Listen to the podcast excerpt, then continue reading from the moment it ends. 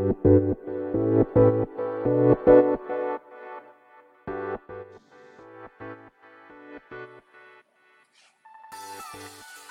い、始まりました。本を読んでは独り言ラジオ。私、変な髪型をしたポンコツ薬剤師こと町田和俊でございます。はい、というわけでですね、今日も読んだんだか読んでいないんだか、積んだんだか積んでいないんだかといった本たちの中からですね、一冊紹介して、ゆるーりと語っていきたいと思います。はい。本日ですね、えー紹介する本は、茶道の正体、えー矢部義明さんの本でございます。えーこちらですね、2022年12月22日、第1釣り発行となっております。これは、あとは、宮、宮帯出版社からですね、出ている本でございます。はい。えー、こちらはですね、あの、図書館で見つけた本でございます。釜石市立図書館ですね。はい。で、まあ、ね、いつもね、図書館ではですね、まあ、タイトルですね。はい。とか想定で、まあ、直感的に選ぶんですけど、まあ私自身ですね、別に茶道をやってるわけじゃないんですけど、まあ、なぜじゃあ茶道の正体という本を手に取ったのかというとですね、まああの、私がいつも聞いているポッドキャストでですね、え超相対性理論という、えー番組があるんですね。はい。まあそこでですね、えーそのパーソナリティの一人である渡辺幸太郎さんというね、タクラムのコンテクストデザイナーの方がいらっしゃるんですけれども、その方がですね、よくお茶の話、確かその方、えー渡辺幸太郎さん、確か茶道をやられてたと記憶しているんですけれども、まあ、お茶の話をするんですよね。なので、その茶道というものにですね、興味があったっていうのがまず一つですし、で、まあ、このスタンド FM でね、私こうやって配信してますけど、まあ、スタンド FM でですね、お世話になっておりますし、まあ、尊敬尊敬しておりますですね、えーえー子育て、えーかける、えー読書、じゃない、子育てパパかける読書体験ラジオの、えーまあ、パーソナリティであります、読書術研究家さんこと、えーパパさんですね。はい。まあ、パパさんに、パパさんにじゃね、パパさんがですね、えー確か座右の章の一つであるっていうことでですね、岡倉天心の茶の本でしたかね、を紹介されていたと思うんですけれども、まあ、そんな、なんだ、配信というか言葉を聞いてですね、私も茶の本を、まあ、手には取っているんですけれども、まあ、まだ読んではいないんですね。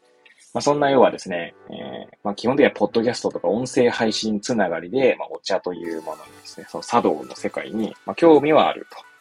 ま、ただ実際にやってはいないので、ま、なんかどっかね、機会を見つけてね、ま、実際に茶道にこうするかどうかとかっていうのはですけどね、何かこう体験もしたいななんて思っている今日この頃でございます。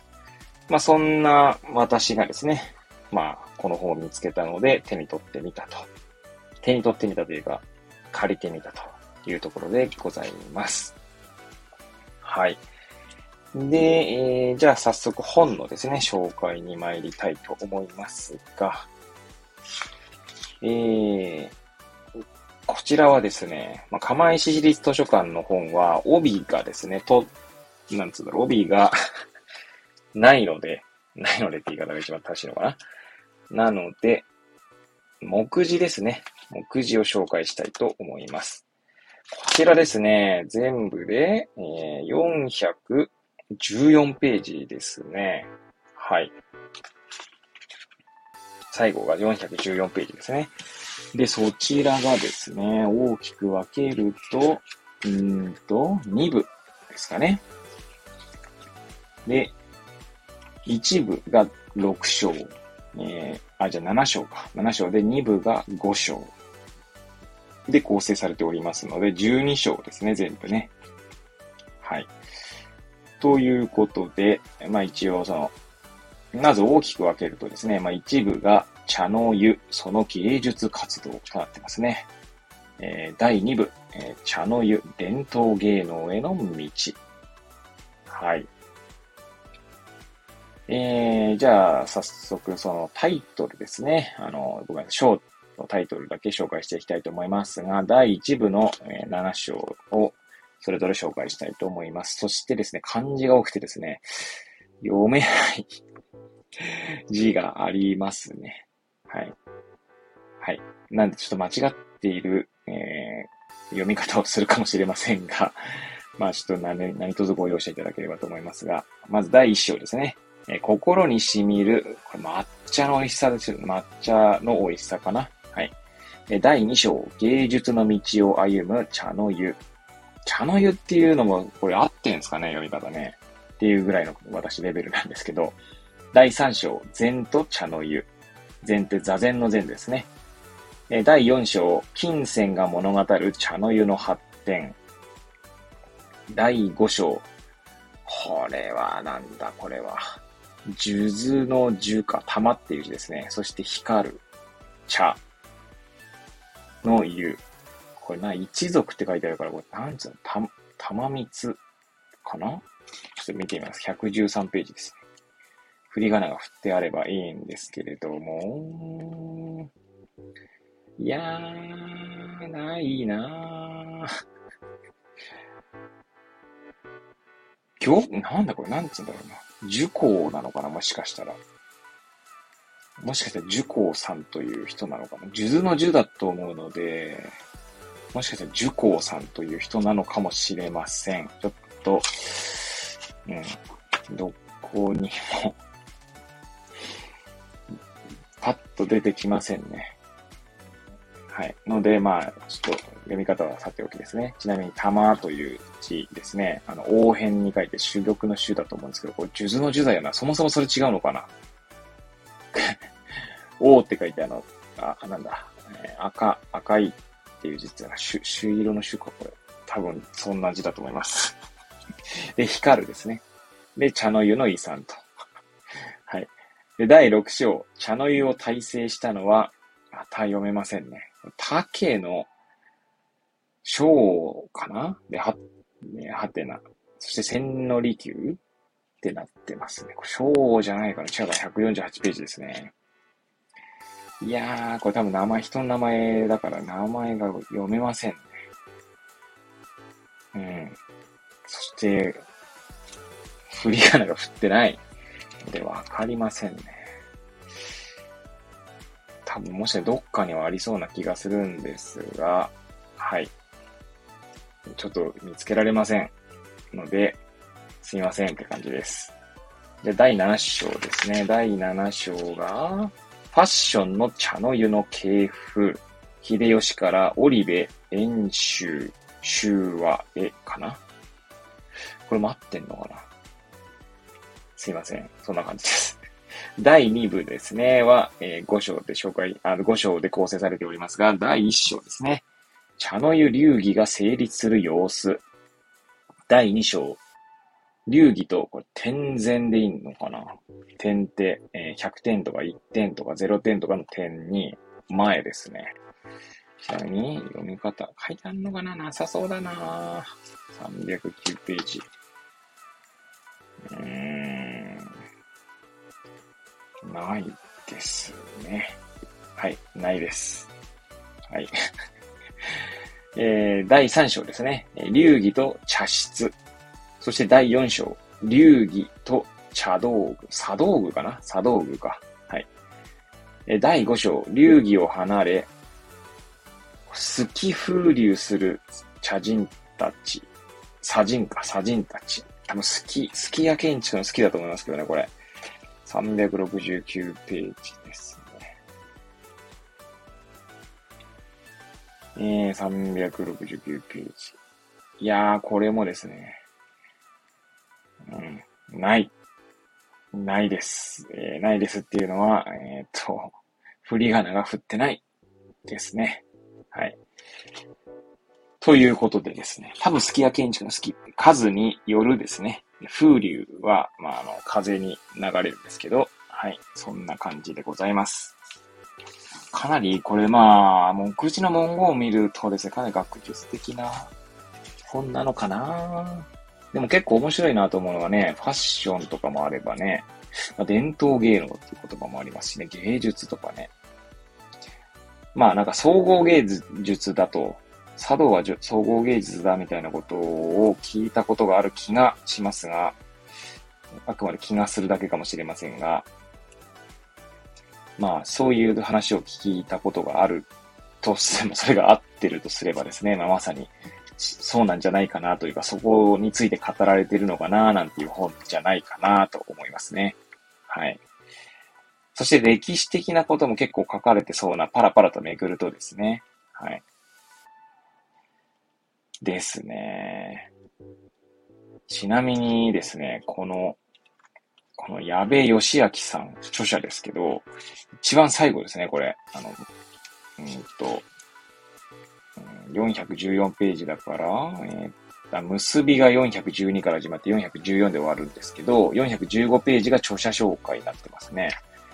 なんで416ページにはですね、この観光図書案内ということで、この宮帯出版社ですかね、から出ている本が紹介されているんですけど、そのうちのえちなみに、1、2、3、4、5、6、7、8、9、9、10、12冊紹介されていてですね、7冊か ?1、2、3。7冊はですね、この矢部、えー、吉明さんの本が紹介されてますね。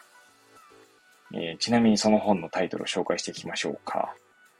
えー、魅惑の、えー、なんだ、桃山茶の湯、利休秀吉織部の革新、これもまた読めない。宗端かな宗教の宗の字に元旦の端、バーサス演習。茶道、え？違うな。茶道に二大流派を築いた先導者だから、これだから宗端っていう私読みましたけど、多分、あれですかね。人の名前なんですね、多分ね、これね。いやー、読み方がわからん。すいません。そして、えー、3冊目、秀吉バーサス利休。千利休ですね。和合と破局と。はい。そしてエピソードで綴る、これなんだ？茶入り物語な、これ。お茶の茶に、えっ、ー、と、入るですね。で、物語。で、歴史分類と美学ですね。で、これ多分あれだな。この人の名前なんだな。かな。